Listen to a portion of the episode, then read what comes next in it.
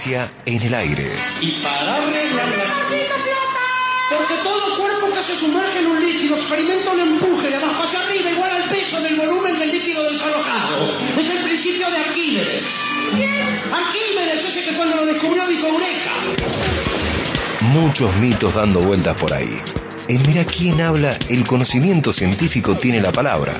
Con el deber de no divulgar más sonceras y respuestas rebuscadas, el profesor, doctor en astronomía, Guillermo Goldes, trae la papa y nos siembra algunas dudas.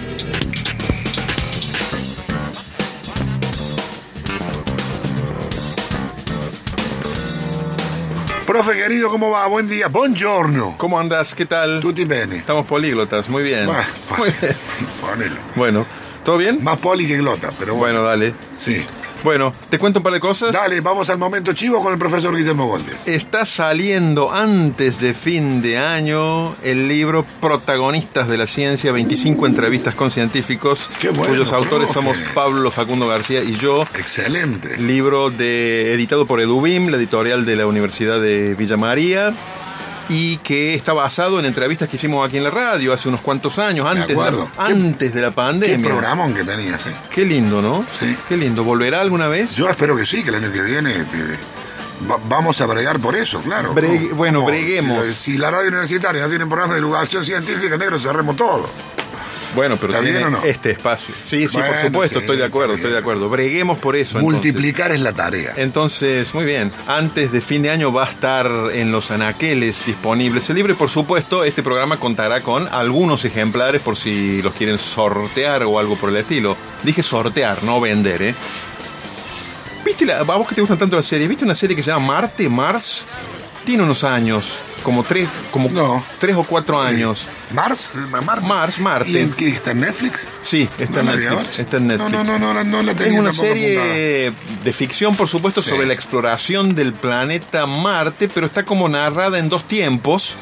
Ah, que, que es medio como una comedia. No, no, no, es una comedia, no es una comedia. No, no, está bien, no, entonces no De nada. hecho, es bastante trágica en algunos aspectos. Está, está situada en el 2030 y pico, donde se supone que llegan los primeros Ya va a llegar el 24, llega Marte. ya. humanos a ¿No Marte. cierto? Claro, te tomas el al 24 mismo acá y te tiempo- bajas en Marte. Y al mismo Sí. tiempo contada en 2016, que debe ser el año en, en el cual se produjo la serie, Sí, con, 12 algunas, con sí. algunas partes documentales Está y algunas entrevistas Ah, con protagonistas actuales de la carrera espacial, como Elon Musk y otros, por Ah, ejemplo, mira. mostrando algunos de sus desarrollos, ¿no? Y lo que es más interesante de la serie para mí... Tiene tres temporadas, ¿eh? Ojo el piojo. Bien, lo que es más interesante de la serie para mí es que No, muestra... dos temporadas, perdón. Dos temporadas, Dos bien. Muestra, eh, primero se establece una base científica en Marte con poquita gente. Apenas la base científica está bien instalada, llega una corporación minera internacional a explotar que ha firmado algunos convenios y empiezan los problemas allá en Marte, digamos. Y hay Claro, siempre lo mismo hay que acá, pero en Marte. digamos. Lo mismo que acá, pero peor, porque allá no hay posibilidad de el poder de policía, no hay posibilidad de nadie que haga imponer la letra de los convenios que efectivamente se firman, ¿no? Eso a mí me parece la parte más linda, Sí. como muestra, por ejemplo, te hacen una entrevista a Elon Musk hablando maravillas de la conquista futura de Marte y cómo va a ser todo hermoso allá, y después, en la ficción, pero una ficción muy realista, te muestran que realmente no, Nada va a ser así porque todas las mismas tensiones que existen aquí existen allá, con la, existirán allá, con la diferencia que no va a haber nadie para dirimirlas, digamos. Va a ser un poco ley de la selva, ¿no? Bueno, es interesante. Escuché ayer a Guille Galeano hablando de los esteros de Vino, Libera. Galeano, sí. Sí, vino Sí. con sombrerito, todo. Sí, vino y trajo muchas carteras y, y billeteras de, No, no, no, de no. yacaré. Para no, no, después, no, después, no, si no, ni de yacaré te- ni de carpincho. No, Si no, no, querés, no, no, no. No, no, no, no, no. Él va Bueno, a liberar con la pantalla de, de ecología y las aves y después trae no, no, no, trafica de- por no abajo. hay que decir eso, mira. Cartera, zapatos, zapato cocodrilo, chetazo. Bueno, espero que no. ¿Cuánto calzas vos? Yo calzo Así te haga 44 preso. o 45 ¿En dependiendo, serio? dependiendo la horra. Vas a morir parado, negro. Bueno, espero Los mantenerme en pie mucho tiempo mueren más. de pie. Sí, escúchame, mm, lo escuché y me trajo muchos recuerdos de cuando yo fui a, Claro. a- allá a los Esteros Olivera. Es, es un lugar que a mí me parece No lo conozco, yo tengo muchas ganas. imperdible, digamos. Me parece que hay que conocerlo. Si bien lo que se puede conocer de los esteros de Liberá es poquito porque es una reserva muy extensa con pocos lugares de acceso, ¿no? Y él contó bien de la colonia Pellegrini, por supuesto él centrado sobre todo en la fauna. Y entonces a mí se me ocurrió como continuar un poco eso, pero apartándome del tema fauna, que no es mi tema ciertamente, y hablar un poco de qué es y en todo caso por qué están ahí los esteros de Liberá cómo surgieron, ¿sí? Porque se habla mucho de los esteros de Liberá y sobre todo de la biodiversidad. Sí, ahora hay una gran reserva que tiene que ver con este millonario que adquirió las tierras hace ya una buena cantidad de años y también hay un parque nacional más pequeño, ¿no? Y una cosa interesante, un, ejemplo de éxito, digamos, es que cuando se empezaron a proteger allí las tierras, que son más vale aguas porque es un humedal, se hizo una, una labor, llamémosle, educativa o de concienciación concienciación. Sí, concientización. O concienciación, bueno. De las personas, de los lugareños y sobre todo de las personas que antiguamente explotaban la fauna, cazadores furtivos, vendedores, y se lo fue reconvirtiendo para ser guardaparques, y la mayoría de los guardaparques viven hoy de eso, ¿no? Y con eso se frenó mucho. Son de ahí, son de mejor que alguien que conozca Conocen todos los lugares y... Bueno, conocen los cocodrilos por el nombre, ahí está el Juan, ahí está son las Juancho, personas clave para que funcione la protección. y todo. Son las personas clave para que funcione la protección, ¿no? Y eso es una, experiencia de éxito. Es muy bueno. Se Ahora, aplicar acá en Mar Chiquita, en la zona de Changaní, en varios lugares se podría aplicar, ¿no? Y yo creo que se podría aplicar en todos los lugares en que haya una población preexistente y, de golpe uno quiera empezar a, a, tener una política conservacionista, digamos, ¿no es cierto? Yo creo que sí. Eh, es decir, no desconocer lo que pasó antes y, no despreciar a los actores que están porque antes no se hayan desempeñado como uno quisiera porque estaban en un sistema diferente.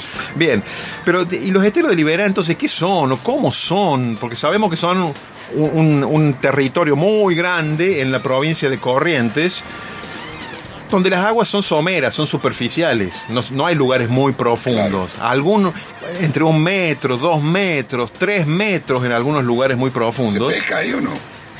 Bueno, es un área protegida. perdón, perdón, perdón, Es un área protegida. ¿sí? un resfrío te puedes pescar. Claro, está bien, sí. sí. Entonces, aguas muy someras, agua dulce, fundamental, es agua dulce, no es agua salada. Y si es una gran extensión de agua dulce, eso quiere decir que el agua no se queda ahí para siempre, o hasta que se evapora como en mar chiquita, porque si no sería salada. si eso no tuviera desagüe, el agua sería salada. Entonces es un lugar donde, un humedal, donde la circulación del agua existe, pero es muy lenta y por supuesto tiene una enorme biodiversidad. Ahora la pregunta que muchos nos hacemos, yo me la hacía cuando fui, ¿y de dónde sale toda esa agua? ¿De dónde sale toda esa agua y a dónde va toda esa agua? Siempre que uno ve en la naturaleza algo que fluye, de cajón la pregunta es a dónde va y de dónde viene, porque no surgió ahí, ¿no es cierto? Entonces, para responder, bueno, hay algunas lagunas que son más o menos abiertas, como la que se llama Laguna de Iberá, donde está la colonia Pellegrini, que uno puede navegar por allí para explorar y eso. Y hay otras partes donde no es laguna abierta, sino que hay mucha vegetación. Ahora, la mayoría de, esa vegetación está flotando sobre el agua, es lo que ellos llaman el embalsado. Son camalotes y otro montón de plantas que flotan. Lleno víbora, ¿no? entre otras cosas. Arriba de eso caminan también los carpinchos, los yacarés, muchas aves, víboras también, insectos. Algunos, los que son más resistentes, pueden tolerar que una persona camine ah, arriba sin hundirse o hundiéndose poco. Sí. Pero claro, eso... Eso, eso que lo recorres, en bote, esos botes con esas hélices grandes atrás o no? No, no, no, no, no. Es más de... Eso es de, Estados Unidos. De, las películas de los pantanos del sur de los Estados Unidos. No, no. En Miami. Los que yo vi eran botes de, de hélice, digamos, ¿no? Botes de hélice. Común, digamos, que es el motor que se hunde así. Claro, un motor fuera de borda o algo por el estilo. Sí, y chiquitos y andando muy despacito. ¿Y vos en eso o no? Sí, sí, sí, hicimos una excursión en eso. ¿Seguro o no? Si son seguros. ¿De salvavidas? Sí, por supuesto, sí, sí, sí, sí, te ponen salvavidas, te dan ciertas instrucciones, todo, todo, todo, todo, todo, como cualquier lugar donde el turismo se, se embarca, digamos. Claro. Eh, eh, ¿De qué estábamos hablando antes de esto del salvavidas? Eso yo te pregunté. Ah, no, te estaba hablando de, de- de los embalsados, Sí. estas, estas Esa- esa vegetación especies que- de islas flotantes. Claro, exactamente. Pero el Que agua va cambiando todo el tiempo, Claro, porque el agua claro. las mueve y incluso Claro. el viento fuerte las mueve. Entonces, para navegar hay que conocer, hay que conocer, porque a veces te cierra un canal y te abre Claro, otro. Claro. Pero íbamos- también está combinado con partes en donde no hay agua o no. Y que vos no puedas ver o no. O si están las plantas porque siempre hay agua abajo. No, bueno, donde se en los bordes de los esteros donde se acaba, ya empezás a tener un terreno, nota, un terreno pantanoso y después empieza la tierra, Claro. digamos, ¿no? Pero Bien. son muchos kilómetros de esteros. Y mm, entonces, ¿a dónde va el agua? ¿A dónde va? Es una pregunta más o menos fácil de, eh, de responder porque el agua escurre superficialmente por dos ríos. Ellos le llaman pequeños ríos. Uno se llama Miriñay y otro Sí. se llama Río Corriente. Uno va para el Paraná, es decir, uno va hacia el oeste y el Miriñay va hacia el Uruguay, o sea, hacia el este.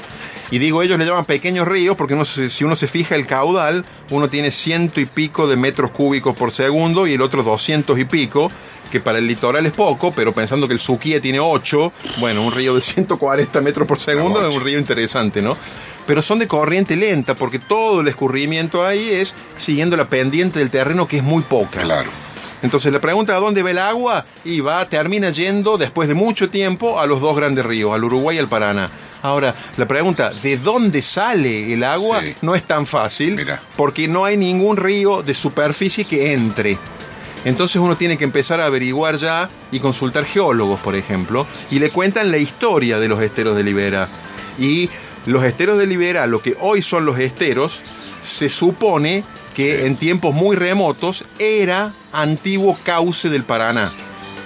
Que el Paraná cruzaba, digamos, en diagonal por la provincia de Corrientes. El Paraná, el Alto Paraná, corre sobre un lecho de roca, una roca mm, que se llama basalto, es una roca volcánica dura, pero puede llegar a ser porosa, ¿no? Y se supone, se supone que hace un largo tiempo hubo un cambio de cauce del Paraná que hizo que el Paraná, en, vez de meterse en diagonal por la provincia de Corrientes, la recorra todo por el norte y después por el oeste, que haga el ángulo entonces. ¿Por qué? Y el cauce cambió. ¿Y por qué cambió? Puede ser por movimientos tectónicos, de estos bloques de basalto que suben, y también por erosión. Erosión del río sobre la roca. Incluso la, la hipótesis dice que donde actualmente está la presa de Yacyretá, en un lugar donde antes había unas pequeñas ¿La cascadas. presa política? No. ¿Perdón? bueno, en el fondo muy política y e- económica también, ¿no? Hubo, hubo más de un negocio ahí. Claro. Uf. Hubo más de un negocio ahí. Alguien Debería haber algunos presos en por, al- en algún Sí. momento alguien lo llamó monumento a la corrupción, corrupción, porque sí. duró muchas décadas Sí, y se como mucha siempre plata y estaba igual. como siempre estas obras que duran mucho, los presupuestos se van duplicando, triplicando, cuadruplicando. Pero bueno, hoy existe y es la principal generadora de energía de la Argentina. Si no existiera, viviríamos en un apagón permanente, ¿no? Eh, bueno, pero Yacireta está construido sobre unas pequeñas cascaditas que se llamaban los saltos de la Pipe. Muchas veces los diques se hacen donde había un salto de agua para aprovechar ese desnivel ya. Bueno, se supone que ahí donde están esas cascadas había una especie de enorme dique natural de basalto que después fue desapareciendo por erosión o por movimientos eh, movimientos sísmicos, movimientos de las placas tectónicas Sí. y eso hizo que el Paraná pudiera seguir hacia el oeste y cambió su curso. Entonces, en épocas pasadas los esteros de Libera eran el curso, el paleocurso, como dicen ellos, el curso prehistórico del Paraná. Y hoy, bueno, se supone que por debajo sigue filtrando. En la zona donde está la represa de Yacireta, que está prácticamente entre Corrientes y ya la provincia de Misiones, que por ahí sigue filtrando y eso alimenta los esteros de Libera.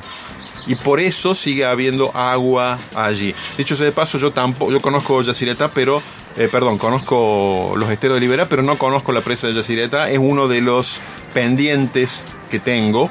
¿sí? Ya haremos algún viaje de turismo científico para conocer la principal usina de la Argentina. Digo de la Argentina, en realidad es binacional, ¿no es cierto? Es Argentina y Paraguay.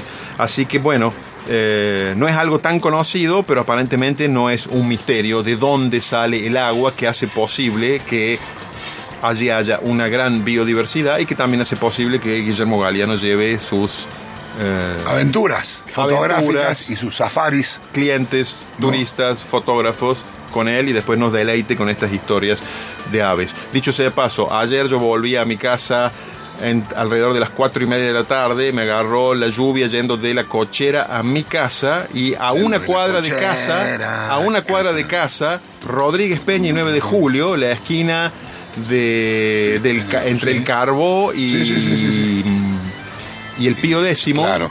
Bueno, el Paraná era un poroto. digamos. El Paraná era un Sí, y poroto. mucho cocodrilo ahí también. Y por supuesto todos los desagües tapados con grandes bolsas de basura y demás. Qué raro. Pero bueno, hubo que esperar un tiempo para poder pasar. Me- todo tiene que ver con el agua en nuestra vida.